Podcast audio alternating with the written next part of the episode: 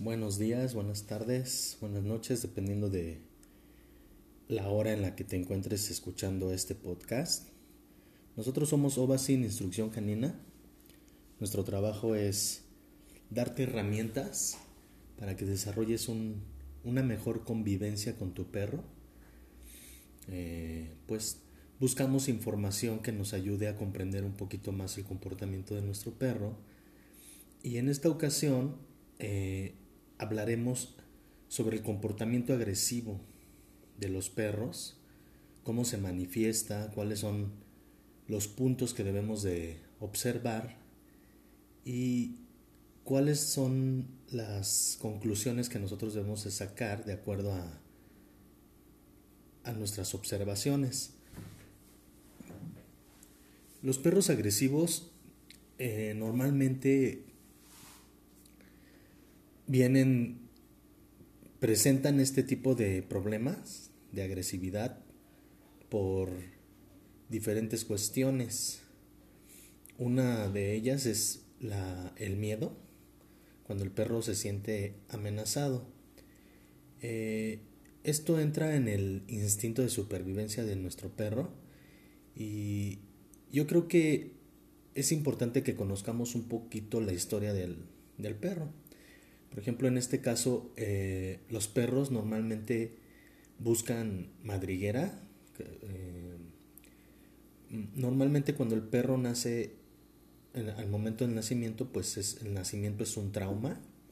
El perro, aunque nace preparado, ya, ya está formado en sus extremidades y todo su cuerpo. Eh, los ojos no los abre hasta los 15 días aproximadamente abre los ojos. Durante todo ese tiempo el perro se arrastra y utiliza su olfato y el chillido, ¿no? su sonido que, que emite a través de la garganta para llamar a la mamá. Esto es porque aún, por ejemplo, todavía ahí no tiene dientes. Eh, ahí se alimenta a través de la de que la mamá los amamanta este, son vulnerables, están expuestos totalmente y precisamente por eso la mamá busca lugares muy apartados o una madriguera en donde pueda tenerlos y donde los perros puedan estar protegidos mientras ella sale a buscar alimento. Eh, después de esto, eh, el perro comienza, cuando abre los ojos, comienza a descubrir ¿no? lo que está alrededor, porque todo eh, ese proceso desde que está en la pancita de la mamá hasta que nace, pues todo es a través del oído, del oído y del olfato. Este, por ejemplo, aquí hablamos de, los sonidos del corazón, de, de la respiración, los olores, lo que puede identificar. Y una vez que el perro abre los ojos, comienza a descubrir el mundo. Ya una vez que tiene los sus dientes y ya puede empezar a caminar porque ya no se arrastra sino que camina, en ese momento pues comienza a hacer sus descubrimientos. En, en este momento es muy importante que se trabaje con el perro una buena crianza para que el perro no tenga problemas de confianza. ¿no? Lo, es importante pues bueno que no, que no tenga que esté expuesto a, situaciones en las que se pueda sentir en peligro. Y también entra la parte de la dominancia porque al estar en una camada pues siempre va a haber un perrito que va a querer dominar. En estos casos por ejemplo muchos perritos pues sufren el bullying de los hermanitos no por ejemplo al momento de comer pues este el más grande y el más fuerte pues es el que le gana la comida, ¿no? Para eso hay charolas especiales que nos ayudan a, a que los perros se puedan acomodar y que pues no existe ese problema y que todos reciban la misma alimentación. Cuando están mamando, por ejemplo, pues hay que irlos rolando. Quitamos a unos y ponemos a otros. Y pues bueno, para esto la mamá pues nos debe de permitir, debe de tener la confianza de que nosotros podamos manipular a los cachorros mientras ellos están mamando. Al momento de comer, pues bueno, este darles la oportunidad de que coman la misma cantidad y pues darle los estímulos que necesitan para que el perro nazca, crezca con esa confianza, que se sienta protegido. Nuestra responsabilidad es protegerlo y así que podamos evitar que el perro pues tenga que utilizar más fuerza o tenga que utilizar en este caso la agresividad para poder obtener sus alimentos. En esto estamos hablando de la crianza, de la crianza responsable. Eh, es importante pues pesar a nuestros perros, eh, checar el crecimiento que tienen y como decía, ¿no? Pues no exponerlos a situaciones en las que el perro se pueda sentir amenazado. Eh, todo se trabaja con estímulo positivo, dándole confianza. Por ejemplo, eh, los perritos empiezan a ladrar y, y, los regañamos para que se callen. En este caso, pues es importante pues dejarlos que ladren y, y darles un estímulo positivo, decirles que está bien, que ladren, para que tengan esa confianza. Y lo mismo cuando hacen del baño, cuando hacen del baño, muy bien, eso es, haz del baño. Premiarlos con, con un estímulo positivo, con una caricia, si es posible. Eh, de esta manera tendremos perros más con, con más confianza, que no se van a esconder cuando nos vean, cuando lleguemos o porque ya hicieron algo y, ellos no se dan cuenta de eso, pero nosotros pensamos que lo están haciendo, que se esconden porque ya hicieron algo, pero en realidad lo que pasa ahí es que nosotros hemos estado enseñándole al perro a que se esconda porque lo regañamos porque lo tratamos de alguna manera dura. Eh, sí es importante poner límites a los perros.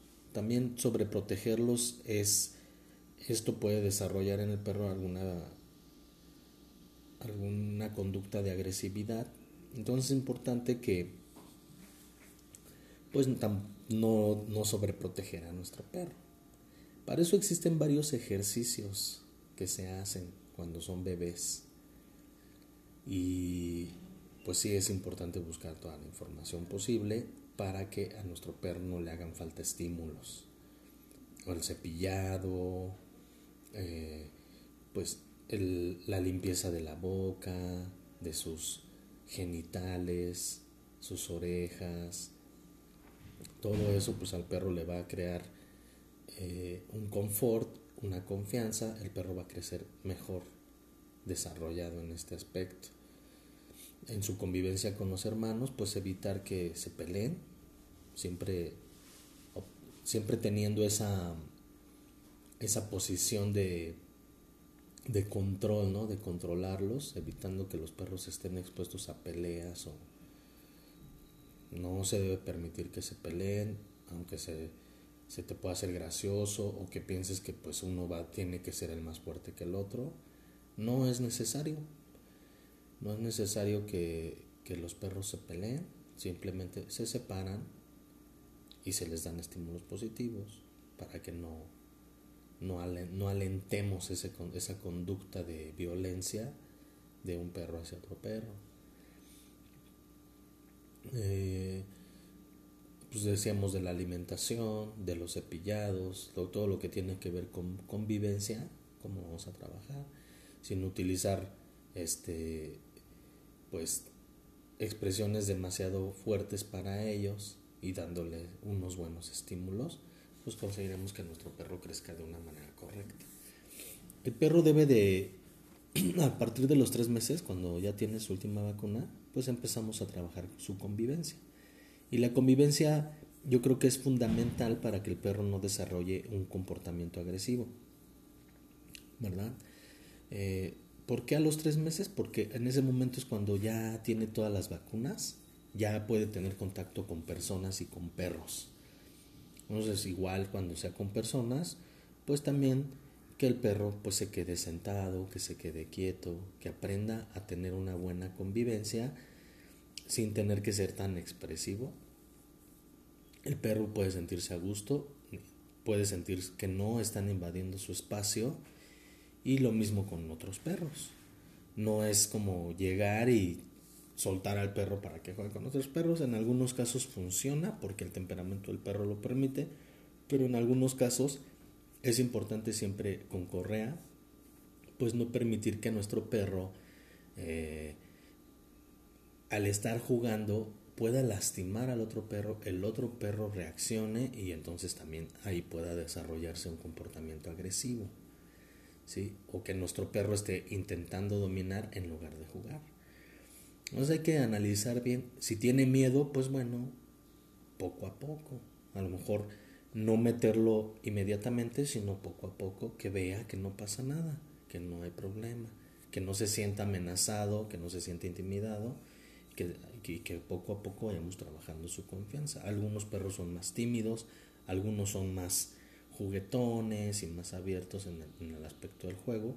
Entonces es importante pues saber identificar bien cuál es el temperamento de nuestro perro y de esta manera pues evitar exponerlo a situaciones en donde él se pueda sentir incómodo. ¿Qué hacer si nuestro perro pues ya en este caso ya es un perro ya grande, ya, ya, ya es enojón, ¿no? ya es agresivo, ya mordió, ya, ya tenemos un problema de conducta? Bueno, pues lo primero sería eh, buscar un entrenador, un instructor que nos ayude a trabajar con nuestro perro lo que es la obediencia básica. Y con la obediencia básica controlamos muchas cosas. Controlamos, tenemos control sobre nuestro perro. Y el perro aprende a obedecer comandos. Entonces cuando nosotros demos una orden, el perro va a entender que no está bien o que está bien o o que se siente o que se quede quieto. Entonces es importante tener una buena técnica de entrenamiento y en este caso pues utilizar eh, el entrenamiento para que el perro cambie su comportamiento. Lo más importante es que el perro desarrolle confianza, que se sienta el perro responde porque se puede sentir intimidado o porque es muy dominante. Y de lo, cualquiera de las dos formas, o sea, si es por dominancia o porque es, tiene miedo, con un, comandos tan sencillos como el sentado quieto, pues podemos controlarlo a manera de que el perro empiece a desarrollar confianza en cualquiera de los dos casos. Una que ya no domine y la otra que no tenga miedo, que tenga confianza pues la verdad me, gustaría mucho poder compartir eh, casos específicos de perros como cómo los he trabajado, cómo he conseguido que mis perros tengan confianza. Yo he utilizado muchas técnicas de trabajo, por ejemplo, he utilizado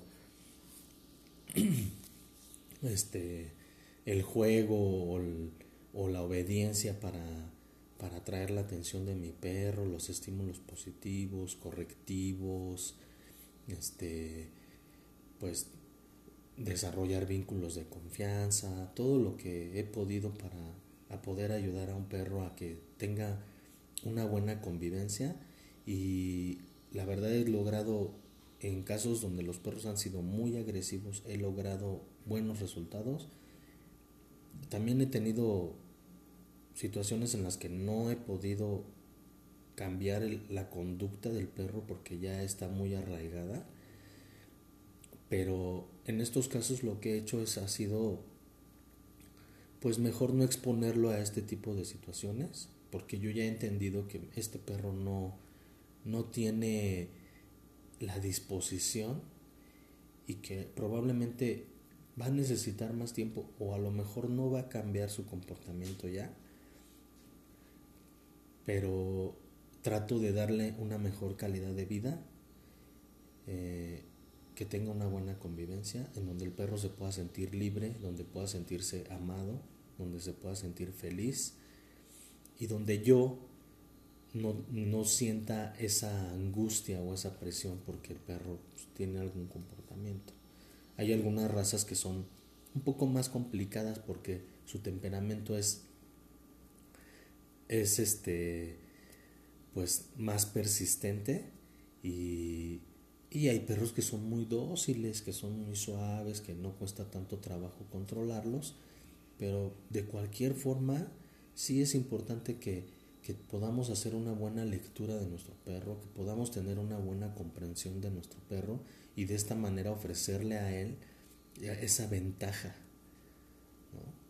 Desarrollar la inteligencia de nuestro perro, una convivencia, dependiendo, de, dependiendo del perro, la convivencia que le podamos dar.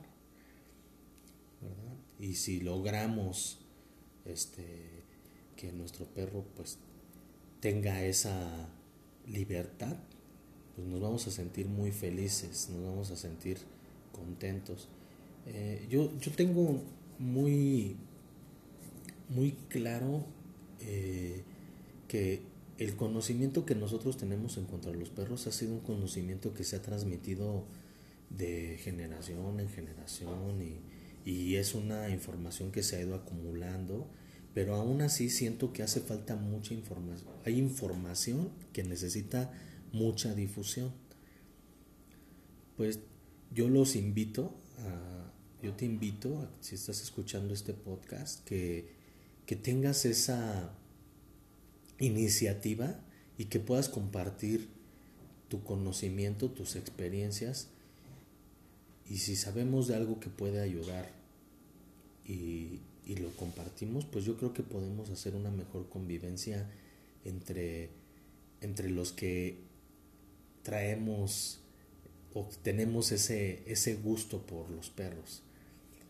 No solamente con los perros, otros, otro tipo de animales, a los que nos gustan los animales en general, o que nos gusta la convivencia o el, o el estar en los parques o en, lugares así, ¿no? Donde pues bueno, los perros nos llevan a andar en bicicleta o caminando, este, pues la difusión yo creo que es muy importante, precisamente yo por eso estoy utilizando este medio para poder compartir mis experiencias, este, el gusto que tengo por, por lo que hago. Me gustaría muchísimo pues poder llegar a, a más personas y, y poder compartir más un poquito más de lo que, de lo que he aprendido durante todo el tiempo que, que me he dedicado al trabajo con, con, los perros. La verdad, pues yo siento que no sé mucho, pero, pero este, pues lo poco que sé lo comparto con gusto. Espero que te pueda servir.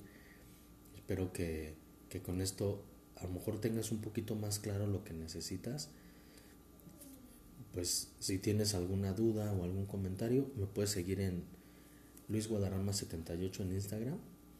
Este, ahí me puedes mandar un mensaje y a lo mejor podemos compartir un poquito más.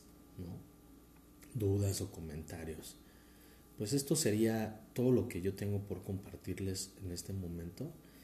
Este, espero que, que tengan un excelente día, que tengan eh, esto les haya servido un poquito, por lo menos, para, para poder seguir dándole a nuestros perros una mejor calidad de vida.